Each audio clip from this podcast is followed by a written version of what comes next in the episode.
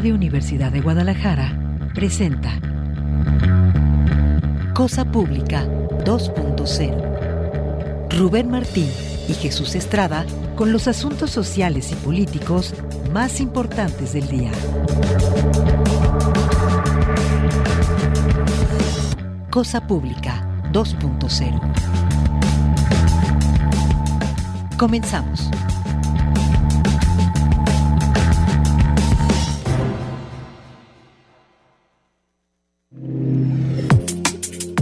¿Qué tal? Bienvenidos a Cosa Pública 2.0. Muchísimas gracias por seguir con nosotros en sintonía a través del 104.3 de frecuencia modulada, Radio Universidad de Guadalajara en la capital de Jalisco, también en otras emisoras universitarias y también a través de las distintas vías en las que es posible eh, escuchar y ver Cosa Pública 2.0 en nuestras redes, en, tanto en Facebook como en Twitter, en nuestras redes sociales y también en la página de medios de la Universidad de Guadalajara. Gracias por acompañarnos para, escuchar y para uh, atender la propuesta informativa que tenemos los asuntos sociales y políticos más relevantes del día. Y sin lugar a dudas, lo más relevante es el seguimiento al caso de la desaparición masiva de cuatro jóvenes que ocurrió el 25 de diciembre. Desde ayer por la tarde-noche, la Fiscalía de Zacatecas informó de la localización de cuatro cuerpos, tres mujeres, un varón. Por lo tanto, pues hay expectativas de que se trate justamente de los jóvenes que fueron reportados desaparecidos, que salieron de Colotlán hacia Jerez en, en el 25 de diciembre pasado. Vamos a presentarle toda la información tendremos más adelante un reporte de nuestro compañero Henry Saldaña.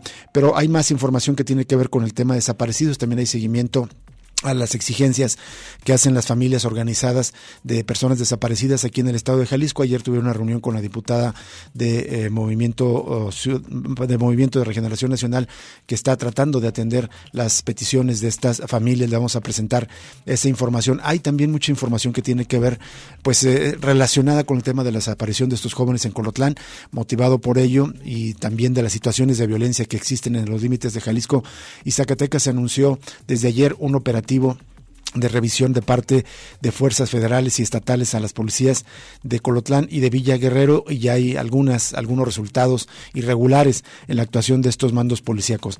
Vamos a presentarle también más adelante eh, el seguimiento del tema de, represión que ha venido presentando a lo largo de esta semana nuestra compañera Jade Ramírez. Ahora se, se detiene en las presiones, en, las, en los acosos, eh, incluso en las intimidaciones al ejercicio periodístico aquí en Jalisco en este contexto de represión y también la exigencia que viene desde Michoacán para que sean presentados, encontrados con vida, de un abogado y un comunero de Aquila que están desaparecidos desde hace varios días y finalmente vamos a presentarle información global, cosas públicas globales. Hay dos países que en este momento se encuentran paralizados por amplias movilizaciones sociales, Perú aquí en América Latina y eh, Francia también allá en Europa por distintas razones, pero dos naciones que están movilizadas en este momento. Es el menú de temas que tenemos en esta tarde para usted. Antes de los detalles, saludo con mucho gusto a mi compañero Jesús Estrada en el micrófono, a Alejandro Coronado en la asistencia de producción y eh, Manuel Candela en la mesa de controles. ¿Qué tal, Jesús? ¿Qué tal, Rubén Martín? Un gusto acompañarte y, por supuesto, ustedes, gracias por acompañarnos. La invitación, como cada tarde, que nos contacten en las redes sociales, arroba Cosa Pública 2 en Twitter, Cosa Pública 2.0 en Facebook. Ahí recibimos todos los comentarios. Impresionante las movilizaciones allá en Francia el día de hoy. Casi medio millón de personas. Solo en París. Solo en París, en contra de esta decisión de Macron de aumentar particularmente la edad de jubilación. ¿Recuerdas aquellos tiempos en que aquí muchos eh, añoraban cuándo aparecerá el Macron mexicano? ahí tienen su ejemplo. Ya lleva muchas crisis este presidente francés. ¿Cuántas desilusiones dejan, digamos, las apuestas por estos supuestos progresismos eh, liberales, no? Vamos a, a, la información, esta nota tan delicada eh, que tiene que ver probablemente, esa información en curso, no está confirmado que sean ellos, pero hay probabilidades sin lugar a dudas. La Guardia Nacional halló este jueves cuatro cadáveres en una fosa clandestina en el estado de Zacatecas que presumiblemente son de los cuatro jóvenes, uno de ellos ciudadano estadounidense, que desaparecieron el 25 de diciembre en los límites entre Zacatecas y Jalisco. Los detalles los aporta la Fiscalía de Zacatecas, quien informó que en, un comunicado sobre el hallazgo de una, en una zona de inhumación irregular con cuerpos humanos y otros indicios, esto en el rancho Monte de la Presa Vieja, en el municipio de Tepetongo, cerca de donde se comunicaron por última vez los cuatro jóvenes de Jalisco desaparecidos. Dice el comunicado el análisis preliminar de antropología forense arroja que puede tratarse de al menos cuatro víctimas diferentes, tres femeninas y un masculino. Por el momento continúan en calidad de no identificados, ya que será necesario realizar una confronta de perfiles genéticos para determinar su identidad. La Fiscalía había notificado el martes que la Guardia Nacional y el Ejército hallaron la camioneta, el vehículo en la que viajaban los jóvenes en la comunidad del Cuidado, cercana al rancho donde se encontró la fosa.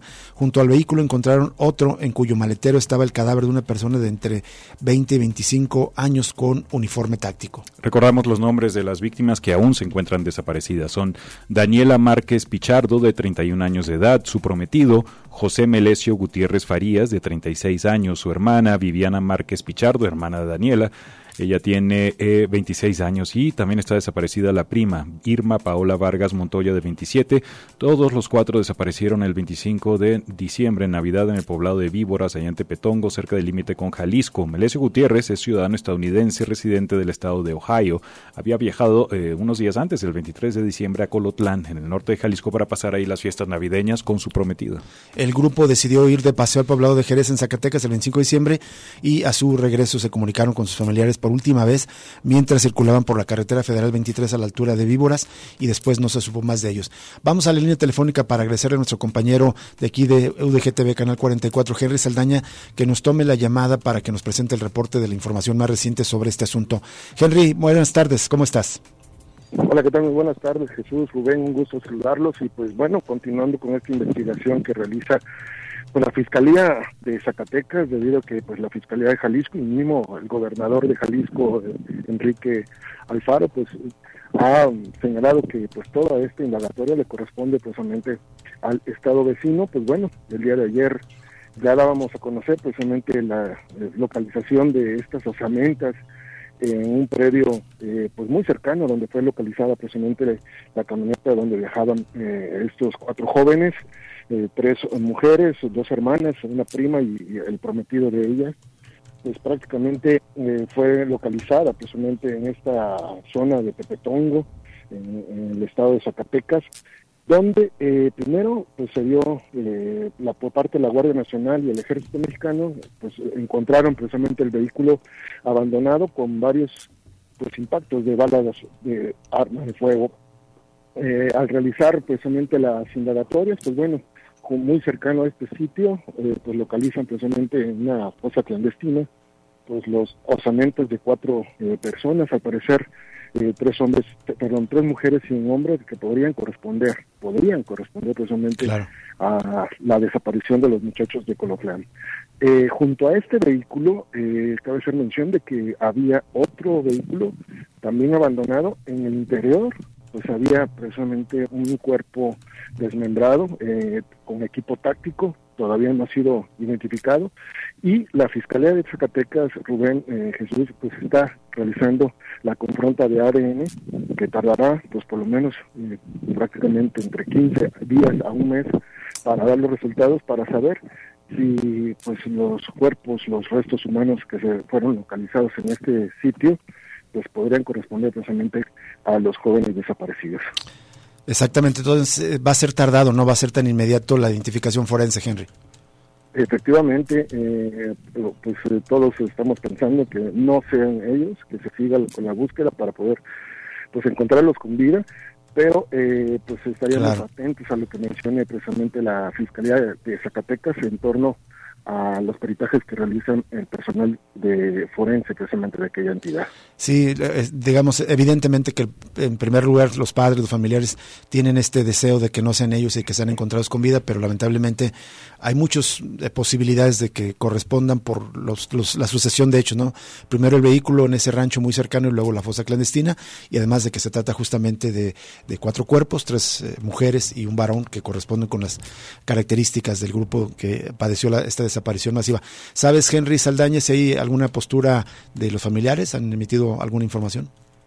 Todavía no, hemos tratado de buscarlos, eh, pero al parecer, pues bueno, están en espera también de la información que se le brinde el Estado de Zacatecas. Eh, ah, desafortunadamente, eh, pues aquel Estado mantienen las indagatorias un poco, pues, paradas, se puede mencionar, no dan mucha información eh, debido al cúmulo de trabajo que tienen precisamente con pues con tantos cuerpos que, se registran precisamente en homicidios en esta entidad pero estaremos atentos eh, sobre lo que mencionen eh, precisamente pues este dictamen que dé el equipo forense de Zacatecas para pues saber si hay alguna pues corresponsabilidad en torno al ADN. Recordaremos, Jesús, Rubén, de que el gobernador de Jalisco pues había mencionado de que iban a, tener una reunión con el gobernador de Zacatecas para afinar detalles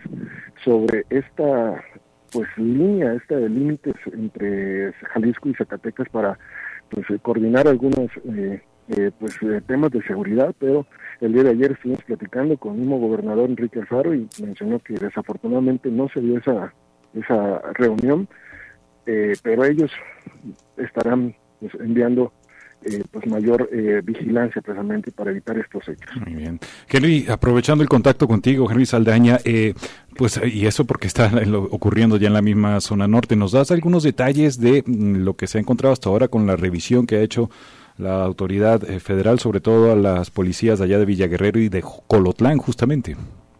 Efectivamente, mira, el día de ayer eh, se dio este eh, pues eh, intervención a, estas dos comisarías, y sobre todo en la de Colotlán, donde fueron localizadas varias irregularidades, según lo que mencionado por parte de, la Fiscalía del Estado y también pues, de la Secretaría de Seguridad Pública, que han encontrado diversas irregularidades en torno a la capacitación de los controles de confianza de algunos elementos. Cinco de 53 elementos que tiene precisamente esta comisaría no tienen estas eh, capacitaciones. Eh, también han encontrado que eh, pues en el tema de, de la aportación de armas de fuego, pues bueno, ellos entregaron un oficio que no es el que corresponde al que da precisamente la autoridad federal para la aportación de armas. Incluso en uno, en Villa Guerrero, también se encontraron pues por lo menos uno de los oficiales pues no aparece en nómina, pero sí está eh, pues, realizando labores para eh, pues inhibir los delitos eh, de baja pues, de, baja delincuencia, precisamente los que se dan precisamente en los municipios. Pero ese uniformado pues prácticamente no está registrado y tampoco pues consideran que no ha, ha, cumplido con estos exámenes de control y confianza ni tampoco de la capacitación que se le da por parte de la Secretaría de Seguridad Pública. ¿Y cómo cobra con propinas probablemente, Henry? ¿Cómo le hace? es algo que todavía no, no, se sabe. Este, pero pues se confirman las irregularidades con las que actúan las policías municipales. Te agradecemos, eh, Henry Saldaña, este reporte muy completo. Muchas gracias. Hasta luego. Hasta luego. Igualmente, Henry Saldaña. Y justo ya que eh, vamos a, ir directamente a la información que tiene que ver con eh, lo que la violencia que se sufre en esa zona del estado, pues ya lo ya lo adelantó nuestro compañero Henry Saldaña. Fueron intervenidas las comisarías de Colotlán y Villa Guerrero por irregularidades encontradas y por la no localización de sus comisarios.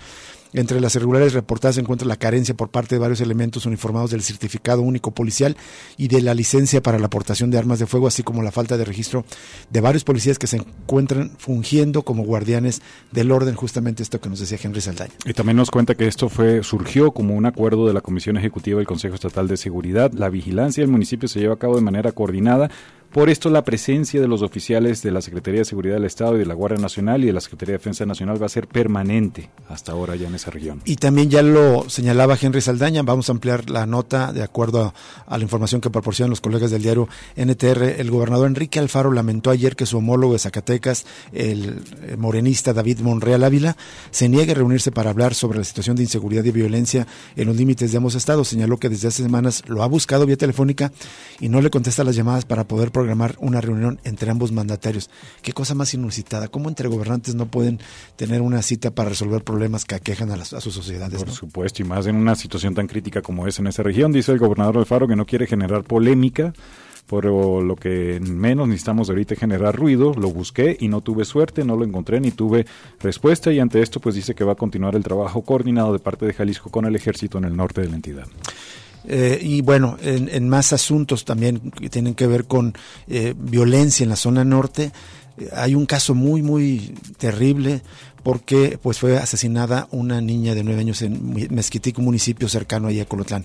Bajo el protocolo de feminicidio se investiga la muerte de una niña de nueve años, la cual recibió un disparo en la frente. La Fiscalía Especial Regional del Distrito 11 eh, realiza las investigaciones después de que una trabajadora social del Hospital Comunitario de Colotlán notificó sobre el arribo de una niña de nueve años de edad lesionada por disparo de proyectil de arma de fuego en la frente. Mm. Desafortunadamente la menor murió al poco tiempo. Impresionante. Según la Fiscalía, con base en las primeras indagatorias, eh, se puede establecer que el 16 de enero la niña, en compañía de su progenitora y su hermano, también menor de edad, acudieron al domicilio de un familiar en la comunidad San Andrés Coamiata, en Mezquitic. La agresión ocurrió aproximadamente a las 7 de la tarde cuando los menores estaban fuera de la vista de su mamá. Terrible esta situación y como cabría esperar, en, consecuencia, en los municipios del norte de Jalisco la percepción de inseguridad permanece y los ciudadanos viven con miedo porque no saben qué autoridad es capaz de enfrentar la violencia y el crimen organizado. Esto mencionó Carmen Chinas Salazar, integrante del Comité en materia de personas desaparecidas de la Universidad de Guadalajara. Carmen Chinas, en esta entrevista para NTR, consideró que la intervención de las policías de Corotlán y Villa Guerrero no es aleatoria, porque la zona es complicada por la cercanía con Zacatecas, por el clima de desaparición de personas, la privación de la libertad y asesinatos. Dice, la percepción de temor y la inseguridad que señalan la población es real. La gente tiene miedo porque no saben qué autoridad pueda ser capaz de enfrentar estas situaciones de violencia. En el caso de estos contextos tan graves que existen en México y en algunas regiones de manera particular, primero no podemos normalizar la violencia no podemos asumir que eso es así. Pues es muy grave lo que ocurre allá y está esta situación de violencia y que se suman a, la violencia que ya se había reportado. De hecho, hace que será unos seis meses aproximadamente estábamos reportando los eh, retenes, los retenes eh, informales, es decir, retenes en los que a veces era el crimen organizado directamente y en algunos nos reportaban retenes donde participaban gentes también de tanto de gobiernos municipales, policías municipales como del crimen organizado, pero organizados de manera conjunta. Una situación absurda, pero la violencia no es privativa de la zona norte del estado o también de otros puntos como Mazamitla, más eh, a la zona cercana al lago de Chapala. También aquí en Guadalajara existe la violencia y vamos a cerrar este bloque con esta nota luego de que se diera a conocer el asalto a una alumna del Centro Universitario de Ciencias Sociales y Humanidades en las inmediaciones del plantel. La UDG pidió que se refuerce la seguridad en torno a sus centros educativos. En un comunicado señala que lo que ocurrió ayer es una muestra de la inseguridad generalizada que se registra en Jalisco y en la zona metropolitana de Guadalajara, por lo que es urgente y exigimos que autoridades estatales refuercen los operativos de vigilancia en los alrededores de los centros universitarios, principalmente en los horarios de entrada y salida de clases como parte del programa Senderos Seguros. Explicó que el asalto a mano armada se dio esta mañana aproximadamente a las 7.10 horas cuando la alumna caminaba por una de las banquetas del exterior del CUSH Campus Belénes en el cruce de prolongación Enrique Díaz de León y el periférico norte a unos metros de la puerta 1 del plantel. El responsable, detalló en comunicado, fue un sujeto de casi 25 años con un metro 70 de estatura, era de piel morena y llevaba ropa holgada y una mochila. Con una pistola amenazó a la joven le quitó su teléfono celular y luego huyó. En cuanto la alumna reportó el asalto, se levantó el reporte correspondiente por las autoridades de seguridad universitaria y de servicios generales del Centro Universitario de Ciencias eh, Sociales y Humanidades y se dio parte a la policía de Zapopan, que también tomó conocimiento del hecho delictivo. Las autoridades de la Universidad de Guadalajara reiteraron su exigencia a las autoridades estatales y municipales para reforzar los operativos de vigilancia en los alrededores de los planteles universitarios. Vamos a ir a una pausa y regresamos con más información aquí en Cosa Pública 2.0.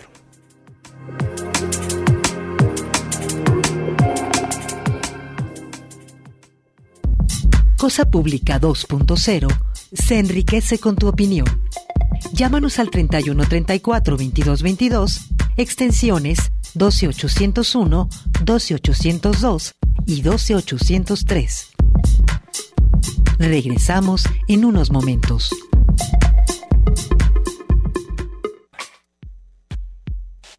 Cosa Pública 2.0. Regresamos.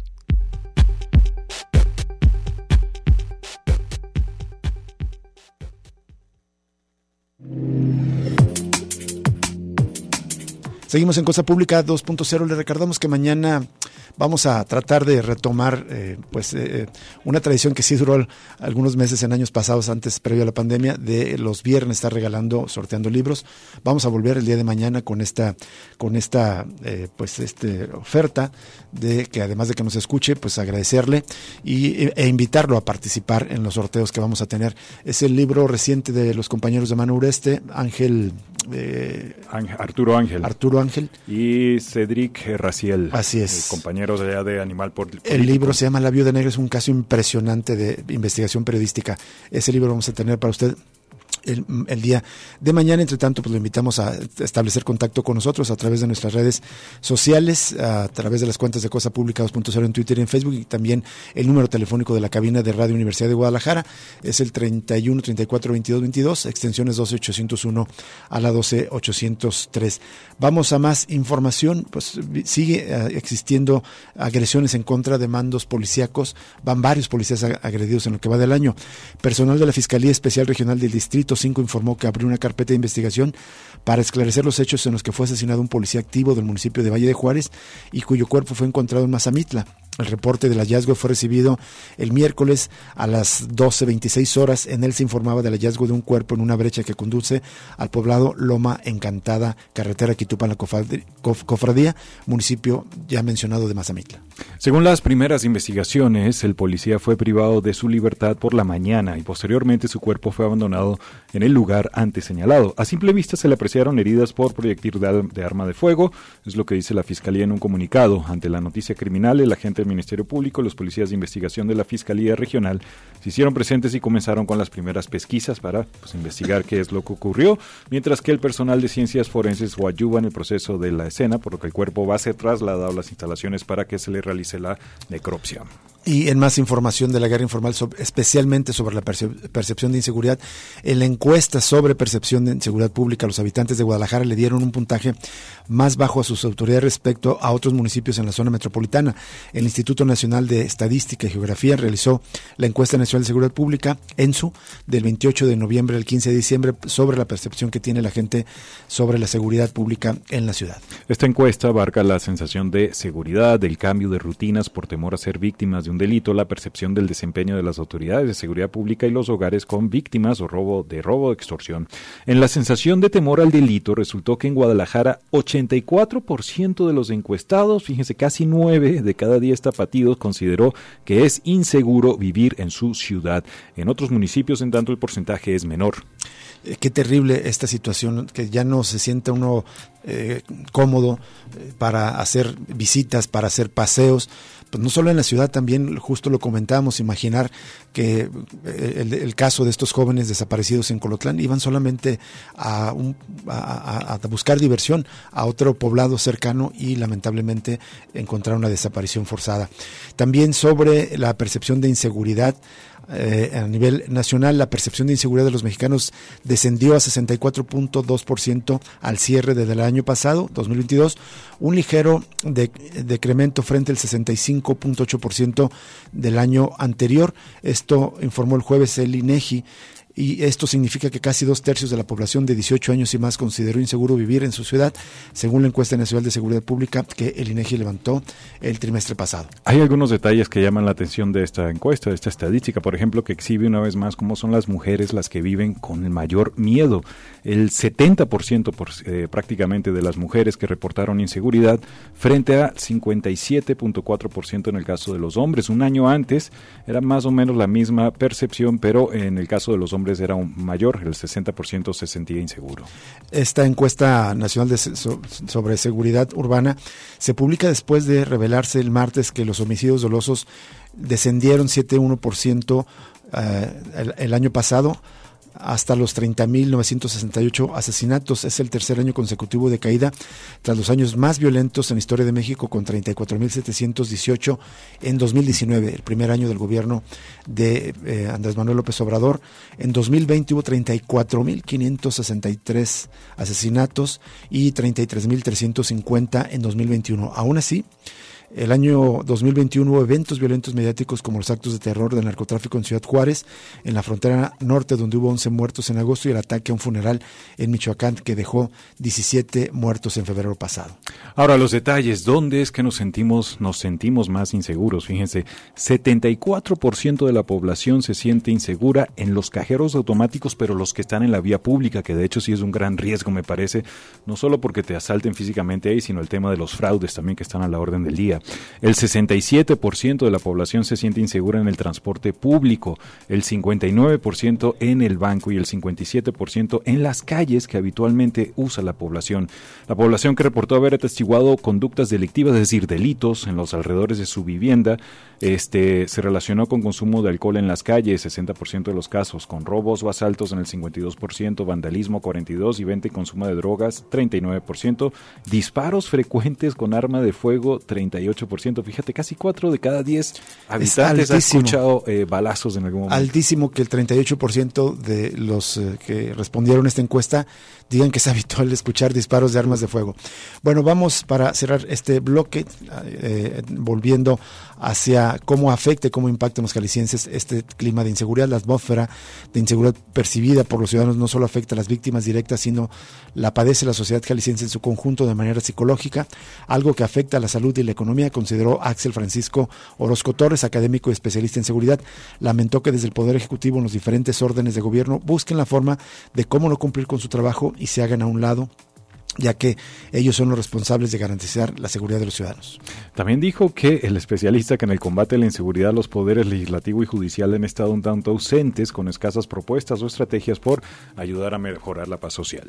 Bueno, vamos a otros temas y tiene que ver con este reclamo para que aparezcan con vida el abogado Ricardo Lagunes y el profesor Antonio Díaz. Familiares, amistades y organizaciones de la sociedad civil levantaron un acta de búsqueda por la desaparición del abogado Ricardo Lagunes y el profesor y líder náhuatl de la localidad de Aquila, eh, eh, estado de Michoacán, Antonio Díaz Valencia, que ocurrieron desde el domingo 15 de enero. Los hechos sucedieron después de una asamblea en el auditorio comunal de Aquila, Michoacán. Están difundiendo una petición en línea donde denuncian que ambos defensores acababan de salir de una asamblea en el auditorio comunal de Aquila y posteriormente se trasladaron con dirección a la capital de Colima, comunicándose por última vez en el puente, lo comentamos ayer, Coahullama, en el estado de Michoacán a las 6.50 de la tarde. Ricardo y el profesor Antonio viajaban en una camioneta pick-up marca Honda que fue encontrada el domingo en la carretera federal en la zona de topes de Cerro de Ortega, presentando impactos de bala, pero en la unidad no se encontró ninguna persona, por lo tanto se presume que el profesor Valencia y el defensor Ricardo Lagunes fueron privados de su libertad por desconocidos, situación que pone en grave riesgo su integridad. Ricardo Lagunes es un abogado de la UNAM reconocido por su labor solidaria con pueblos donde hay megaproyectos. Se encontraba en una reunión de trabajo comunitario. En esta ocasión acompañaba a la comunidad de Aquila, en el norte de Michoacán, zona agua donde hay actividad minera y del narcotráfico. Cabe destacar que sucede en el mismo municipio donde hace poco asesinaron a tres guardias comunales de la comunidad nahua autónoma de Ostula. El profesor y líder nahua de Aquila, Michoacán, Antonio Díaz Valencia, es candidato a la presidencia del comisariado Gidal de Aquila, Michoacán, y también es defensor del medio ambiente. Las organizaciones dicen que ya notificaron de estos hechos a la Comisión Nacional de Búsqueda e hicieron lo mismo al mecanismo de protección para personas defensoras de derechos humanos y periodistas. Y esto porque Ricardo Lagunes ya contaba con medidas de protección y también eh, informaron sobre esto a la Comisión Nacional de Derechos Humanos. También eh, se, destaca en este comunicado pues la gran actividad que ha hecho este abogado Ricardo Lagunes en distintos eh, conflictos sociales por el territorio o, o, represivos. Se recuerda que en 2020 el abogado logró que la Comisión Interamericana de Derechos Humanos el reconocimiento por parte del Estado mexicano de las violaciones a derechos humanos en el caso de Acteal. Es decir, tiene un historial muy importante de defensa de derechos humanos a comunidades eh, que defienden el territorio o que padecen violencia. Vamos a ir a una pausa y regresamos con más información en Cosa Pública 2.0.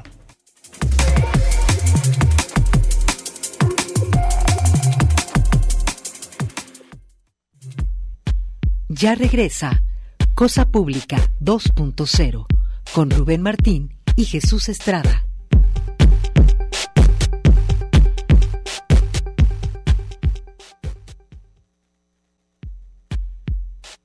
Cosa Pública 2.0. Regresamos.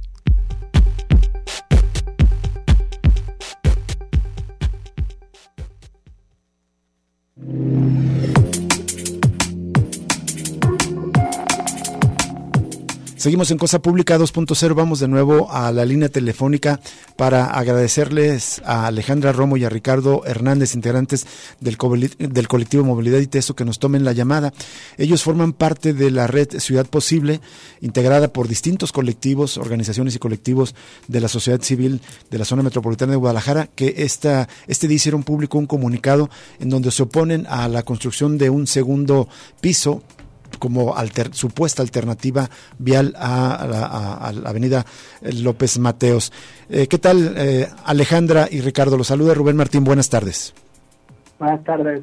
Buenas tardes, en verdad, muchísimas gracias por invitarnos. Un saludo y un abrazo a ti y a tu auditorio. Gracias a los dos, Alejandra Romo y Ricardo Hernández, y gracias a ustedes por aceptar conversar con nosotros. Nos eh, hacen una, una síntesis de lo que están eh, publicando en este comunicado a través de la red de, Ciudad Posible. Por favor, Alejandra y Ricardo. Sí, pues mira, somos un grupo de diverso de vecinos, colectivos, organizaciones de la sociedad civil, activistas, estudiantes que nos unimos ante la coyuntura que hay sobre el posible proyecto de un segundo piso en López Mateo Sur. Pedimos algunos puntos que son una moratoria a construcción de nuevos desarrollos al sur de la ciudad, eh, queremos decidir por Estocotos. Buscamos una ciudad que sea más accesible, caminable, abierta y amable, que produce transporte público, la movilidad peatonal y el uso de movilidades sustentables, como puede ser la bicicleta. Estamos a favor de la construcción de nueva vivienda, eh, que esto garantice el derecho al acceso de esta, que estén en entornos saludables, conectados, y estamos en contra de la vivienda como un bien de especulación. Así es. Específicamente, ¿por qué les parece que no es una, una alternativa la construcción de un segundo piso, Alejandra o Ricardo? Sí, pues más que nada, en una entrevista anterior que tuvimos, este, pues dialogamos justamente este problema del tráfico, pues que un segundo piso lo único que podría aportar es justamente más tráfico en la zona, pues por lo mismo que genera más demanda y que afecta justamente a las viviendas que ya están puestas en el sur. Además de que es una solución eh, a corto plazo, y así como hemos visto ejemplos en otras ciudades, eh, por ejemplo Estados Unidos, es un segundo piso y después vamos a necesitar otro carril, o sea, no es la solución.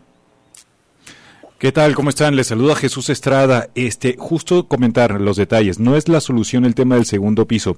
Nos ofrecen algunos detalles del impacto que tendría ese tipo de proyecto que hay que recordar al auditorio, además que parece, digamos, que es el que eh, el proyecto que le genera más simpatía al gobierno del estado de la serie de propuestas que se han presentado en una supuesta mesa que instaló el gobernador eh, con colectivos. Ahorita hablamos de eso, pero solo recordar eh, para ustedes cuáles serían los impactos negativos que tendría para la ciudad el segundo piso. Pues el segundo piso, para empezar, solo beneficia al 30% de la población que vive en la ciudad, que son los que tienen un carro propio. El resto de la ciudadanía se mueve en otros medios de transporte. Además de que es un problema ya conocido, que en el sur de la ciudad el modelo de vivienda que se desarrolla no es un modelo sustentable y con un segundo piso lo que se estaría provocando es abrir la puerta a seguir con este modelo y no poder pararnos a plantear un cambio de modelo, un cambio de pensamiento en torno a la vivienda y al acceso a los terrenos, porque muchos de los cotos están sobre bosques. Y si se abre este segundo piso, se, es como dar un paso y decir, ah, pues ya está este acceso, podemos seguir dando permisos para que siga construyendo en el bosque, se siga depredando y esto no es sustentable y para nada nos beneficia a todas y a ciudadanos, las ciudadanas y ciudadanos que habitamos eh, la zona metropolitana de Guadalajara. Además que, como hemos venido viendo, cada año el clima se ve afectado pues por lo mismo, la depredación de los ecosistemas que nos rodean. ¿Cuál sería una salida eh, encaminada a su objetivo de tener una ciudad sustentable, Alejandra o Ricardo? Eh, si no es un segundo piso, ¿cómo sí tratar de solucionar un gravísimo problema que afecta a, cientos de miles de, tapatíos? Pues esto mismo que veníamos comentando, pues, del uso de transportes sustentables y el refuerzo del uso de transportes públicos. como más que nada el transporte masivo, pues es, es lo que vemos como la mejor forma de volverlo sustentable, pues, y de que justamente se apoye más en cuestión de recursos, pues, y en cuestión de seguridad y que le beneficie a todos. De acuerdo. Eh, ustedes también en el comunicado que firman, ahorita nos dirán quiénes más están firmando este pronunciamiento, dicen que no les da, eh, que les da desconfianza el proceso de diálogos por la movilidad sustentable en López Mateos que convocó el gobierno del Estado. ¿Por qué razón? Pues tenemos que sirva simplemente para validar una decisión que ya está tomada o que ya los funcionarios de alto cargo ya tienen eh, todo para hacerlo y simplemente sea un proceso para decir, ah, pues resultó que el segundo piso es la mejor opción y no hace un proceso realmente de comunicación y diálogo con la ciudadanía, académicas, académicos, colectivas, colectivos y sociedad civil acerca de qué es lo que le beneficia realmente a toda la ciudad. ¿Por qué creen que puede ser ya una decisión tomada? ¿Ustedes creen que el gobierno ya está decidido a hacer esta mega obra? Porque probablemente también de una obra pública se obtienen beneficios económicos, no solo para los particulares, también eventualmente para algunos gobernantes. ¿Creen que ya está decidido entonces apostar por la segunda, el segundo piso en López Mateos? Pues creemos que hay una posibilidad de que esto ya esté decidido. Pongo un ejemplo. Eh, una persona eh, de una organización de las que firmamos en Casa Jalisco fue convocada a una eh, conferencia de prensa y, después de mostrar esta postura de decir no al, segundo piso, no fue vuelto a invitar a ningún proceso. Entonces, si fue un diálogo abierto, se aceptaría la crítica porque la crítica es sana en cualquier proyecto. Claro. Alejandra Romo y Ricardo Hernández, una última pregunta de mi parte. En un lugar del comunicado que vamos a difundir en nuestras redes señalan que el abandono de la vocación social de la vivienda ha dado rienda suelta al fraccionamientos aislados y dependientes del coche que invaden bosques, desaparecen zonas agrícolas y especulan con el precio de la vivienda. Es una situación grave, sobre todo en las periferias. Pero quería preguntar, aprovechando el contacto, su opinión, digamos, eh, con este elemento, esta crisis que hay en el sur de la ciudad con fraccionamientos aislados y lo que ocurre dentro de la ciudad con estos proyectos supuestamente para redensificar la, sobre todo el centro con torres de departamentos. ¿Hay una conexión entre, digamos, son dos eh, aspectos de una misma crisis de vivienda? Pues sí, justamente ah, dentro de estas mismas pláticas que hemos tenido con las asociaciones y colectivos con los que hemos estado trabajando, nos han hablado justamente de cómo la misma construcción de, la zona sur, pues como el mismo planteamiento, eh, está justamente para no, o sea, para solamente generar vivienda, pues no, no agregan negocios, pues no agregan empresas, no agregan cosas este, demás. Incluso nos hablaban pues que justamente su forma de movilidad indicaba el, cuando se vende su casa decía, hey, voy a ir a la ciudad.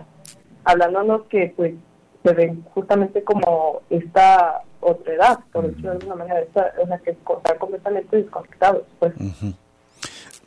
Finalmente, Alejandro y Ricardo, ¿quiénes, además de ustedes del colectivo Movilidad y Teso, están firmando este pronunciamiento y qué eh, otras actividades tienen pensadas, si, si es que hay en puerta algunas otras actividades? Pues las otras organizaciones que están firmando está ANEDUP, está Bicicleta Bianca, está CLIC, está el colectivo ecologista Jalisco, Conexiones Climáticas AC, CD en Bici, Laboratorio de Innovación Urbana, Movilidad y TESO, Observatorio Ciudadano de Movilidad y Transporte en el Estado de Jalisco, está también el Observatorio Sur de la Ciudad y Medio Ambiente de la Zona Metropolitana de Guadalajara, Mar Unido, Pasos Blancos, Poder Antigandaya Jalisco, Recuperemos López Mateos, Vivienda Ya, Transegundas, víctimas de violencia vial y bueno, otras organizaciones eh, colectivos que se han ido uniendo. Por el momento no tenemos eh, una acción próxima que podamos invitar a que se sume a la ciudadanía, pero sí que estén al pendiente de las publicaciones, sobre todo en el hashtag Red Ciudad Posible. De acuerdo. Muy bien, pues vamos a estar al pendiente de otros comunicados y estamos, ya saben, estos micrófonos están abiertos siempre a difundir sus mensajes. Muchísimas gracias por atender la llamada. Muchas gracias a ustedes. Hasta luego. Muchas gracias y lo mejor. Ah, ojalá así sea. Una, una salida en el camino que están planteando y no una, un megaproyecto que incluso, ya se ha dicho, será un proyecto privado. Es decir, eh, será un, será de llevarse a cabo y es una insensatez. La mayoría de los expertos así lo han señalado. La mayoría de los expertos dicen que no es sensato hacer un segundo piso, porque además hay que recordar que sería una obra que tiende hacia la privatización, fomenta el uso del automóvil. Sería una obra eh, privada eh, concesionada a esta empresa privada y en, realidad sería una autopista de cuota. Quien quiera eh, subirse a un segundo piso en López Mateos tendría que pagar una, una, un peaje. Impresionante además que todo eso ya había sido discutido hace años con el tema aquel de la Vía Express y muchos de los que hoy integran el gabinete del gobierno del estado eran los que se oponían a pues, aquel proyecto. No Algunos, pero sí significativos Que, que, que, en aquel entonces hacían gala de, de, activismo a favor de la ciudad y ahora pues están en el gabinete de uno de los gobiernos que más ha hecho daño, me parece, a una construcción en una ciudad así sustentable como la están planteando en estos colectivos.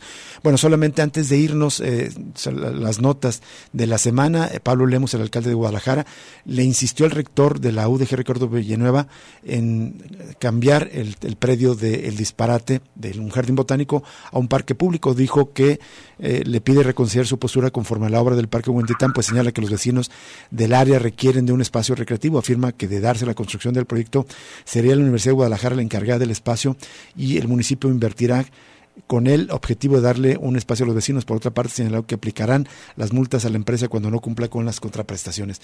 Qué eh, eh, postura tan, tan extraña la de Pablo Lemos.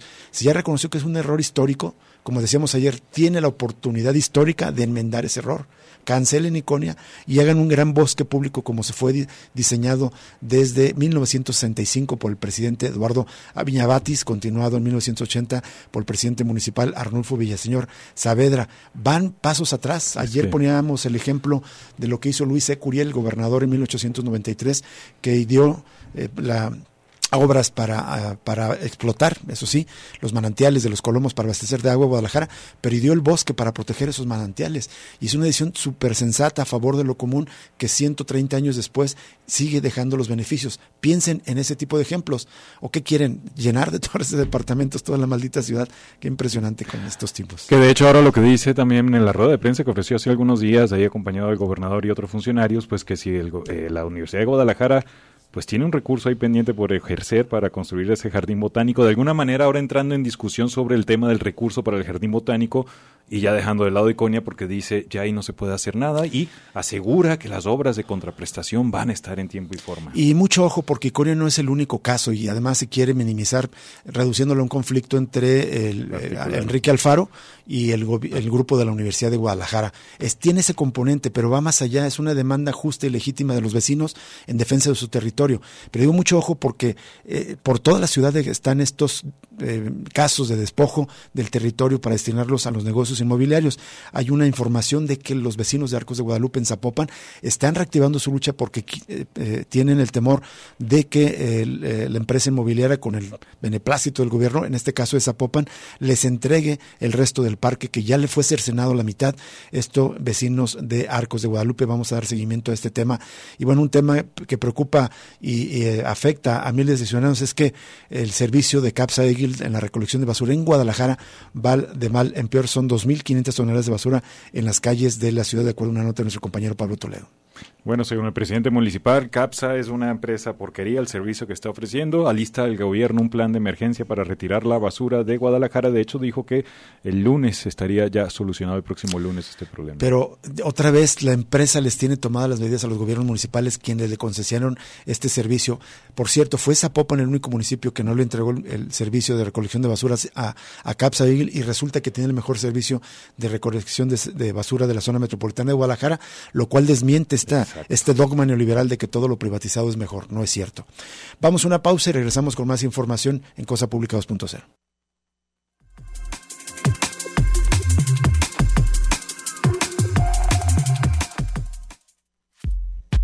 Ya regresa Cosa Pública 2.0 con Rubén Martín y Jesús Estrada.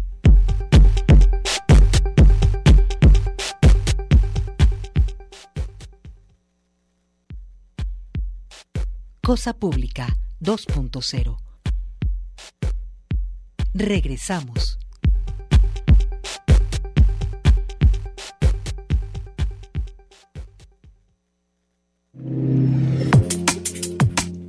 Regresamos al último bloque de Cosa Pública, pero antes de presentar el siguiente trabajo, la siguiente pieza de, de Jade Ramírez, le vamos a recordar que mañana vamos a estar regalando el caso Viuda Negra, el asesinato que pone al descubierto la mayor red de lavado de dinero en el, eh, en, el Peña, en la época de Enrique Peña Nieto, un trabajo de colegas de Animal Político, Manu Ureste, Cedric Raciel y Arturo Ángel. Y bueno, puede anotarse desde hoy, desde hoy mismo, las personas que estén interesadas en nuestras redes sociales. Claro. Y mañana, además de las redes sociales, también tendremos el número telefónico. Ya estamos circulando en Twitter, gracias a Alejandro Coronado por hacer eh, ya la, difusión de eh, pues de esta invitación a, este sorteo. Mañana vamos a estar regalando, regalando el libro El caso Viuda Negra. Y ahora vamos a presentarle finalmente, y con esto nos vamos a despedir, la última entrega de este trabajo de, periodismo de investigación de nuestra compañera Jade Ramírez de, de aquí de GTV Canal 44, que se llama Reprimir la protesta, el sello de Jalisco. Esta es la cuarta entrega, se centra en particular en las agresiones a periodistas. Esto para, digamos, la dar magnitud de que sí hay agresiones contra comunicadores en esta entidad, a pesar de que algunas personas insisten de que hay total libertad y que aquí se hace, ejerce el trabajo del periodismo sin ningún tipo de presión. Escuchemos los testimonios sobre todo de medios Casi independientes. Una democracia estilo Dinamarca, ¿no? La que ah, recibimos en Jalisco. Y cero refundación, pues no quedó la refundación. Con esto nos despedimos. Muchísimas gracias por acompañarnos con este trabajo de Jade Ramírez y mañana lo esperamos en otra cosa pública 2.0.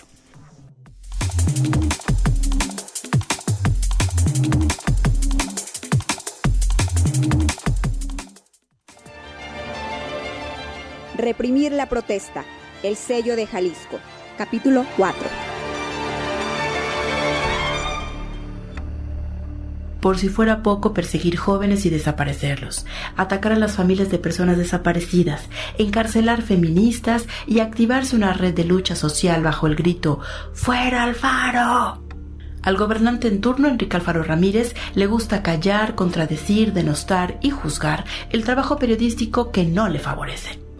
Acciones que inhiben la libertad de expresión ese sexenio es otro ejemplo de lo que ha venido multiplicándose en Jalisco que se está generando en estos instantes en Puerto Vallarta a través de nuestro compañero Javier Frías nos está reportando una agresión en contra de una mujer. Este, fue atendida por paramédicos en el sitio. se recibió atención de inmediata. Todo indica que se trata de nuestra colega, nuestra compañera este, Susana, allá en Puerto, en Puerto Vallarta directora de Radio Universidad de Guadalajara en aquel eh, municipio, eh, sea quien sea, pronta, pronta recuperación. Fuera de Guadalajara, al ser reportera crítica, se vive el regaño institucional de otra forma, como pasó con la compañera Susana Carreño. Carmen Aji es fundadora y directora del medio independiente Letra Fría en la Sierra de Mula, entre la costa y la montaña al sur de Jalisco. Por supuesto que tiene un temor fundado a la delincuencia organizada en la región donde trabaja. Pero lo que más puede alterar una publicación en su medio es la represalia gubernamental de la clase política en el Distrito 18, a consecuencia de las rabietas del gobernador Alfaro Ramírez contra medios de comunicación en Guadalajara. ¿No? El regaño, el grito, porque también, Jade, hemos recibido gritos de los funcionarios, nos han gritado y nos han dicho frases como de te voy, te voy a, te voy a tumbar tu medio y no vas a hacer nada. O sea, en 24 horas te voy a tumbar tu medio, ¿no?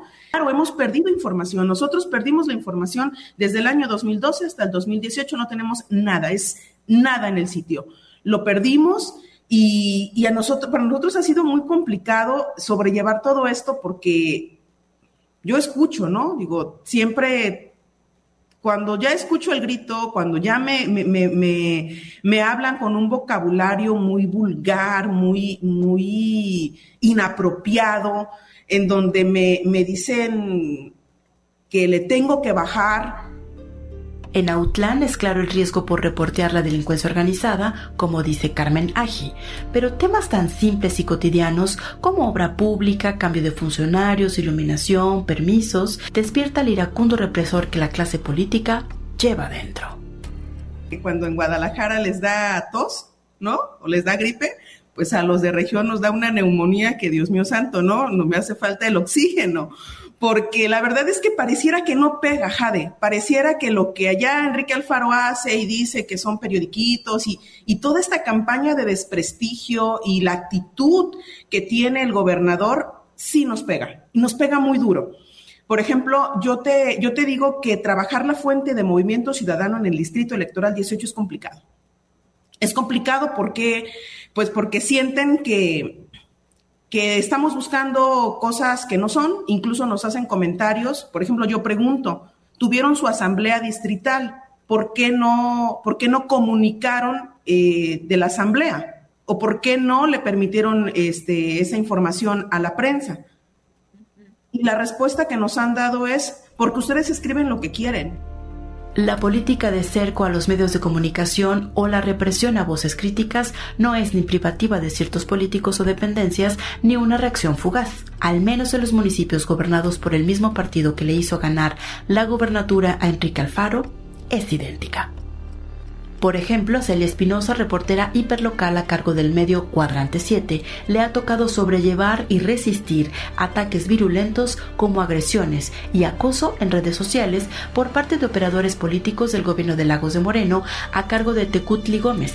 Aunque ya perdió la cuenta, pone un solo ejemplo de cómo de represión se brinca a otros ataques contra la libertad de expresión sé que Alfaro ha superado más de 500 manifestaciones allí en Palacio Municipal, pero en Lagos principalmente ha sido eh, quienes alzaron la voz y protestaron por la instalación de un gasoducto fueron los habitantes de la comunidad de San Juan Bautista de la Laguna, incluso en, su, en la violación de derechos que le hizo el gobierno del estado junto con el gobierno municipal, ambos de MC, a los habitantes de esta comunidad pues la Comisión Estatal de Derechos Humanos en su momento reconoció graves violaciones y ha, mm, ha sostenido que se debe emitir una disculpa pública.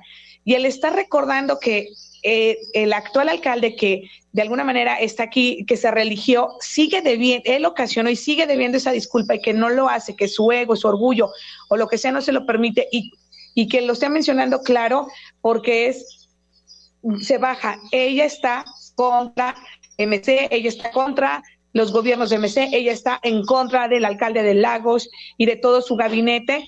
Ella tiene algo personal. Como lo han confirmado las estadísticas de artículo 19 y la red de periodistas de a pie, Jalisco de 2020 a la fecha no ha dejado de figurar como una entidad federativa violenta y represora al periodismo crítico. Celia Espinosa agrega que a las críticas y acoso en redes sociales por perfiles cercanos a los gobiernos de MC se suma lo que está leyendo la gente y se trata de informaciones controladas por no favorecer el pensamiento crítico. Cuando tenemos quizás un medio que se lleva 180 mil por mes, y bueno, entonces tú ves su contenido y dices, claro, son todos los boletines, es todo lo, lo, oficial, todo, todo lo institucional que se emite del gobierno. Cuando hay medios eh, independientes como Cuadrante 7, que tú ves que no hay boletines, que no, eh, ni siquiera estamos en la cobertura de los medios, digo, de sus eventos, porque no nos comparten la agenda, porque no somos requeridos, porque no somos invitados.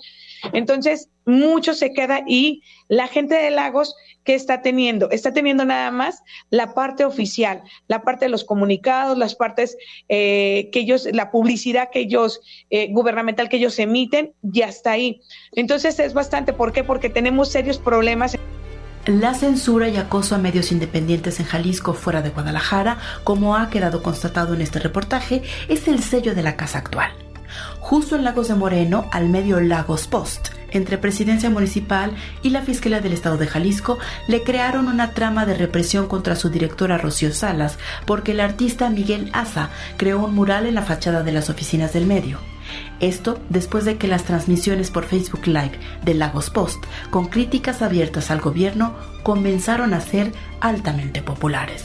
La red Macoyo de medios independientes exigió un cese al acoso, pero hacer visible la denuncia, como lo vimos en los capítulos anteriores, genera más y más represión, un cerco.